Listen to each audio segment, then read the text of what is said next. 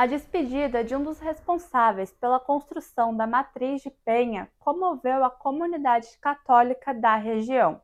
A despedida do padre Albano Kohler aconteceu neste domingo e você confere mais detalhes no Minuto Diarinho desta segunda-feira. Padre Albano Kohler tinha 98 anos e uma longa trajetória de benfeitorias por onde passava. Com mais de 70 anos de sacerdócio, ele marcou gerações de católicos em Navegantes, Penha e Luiz Alves.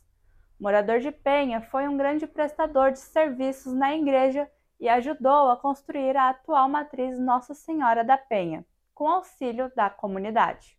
Quase 100 quilos de maconha foram flagrados pela Polícia Rodoviária Federal em um carro na BR-101 em Joinville nesta sexta-feira. O carro vinha de Curitiba a Balneário Camboriú e duas mulheres foram presas.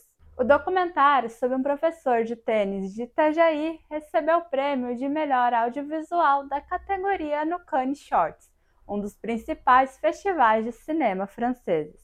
A história de Badeco já rodou festivais estadunidenses e indianos, e você confere mais detalhes em diarinho.net, com oferecimento de Tony Center Motos.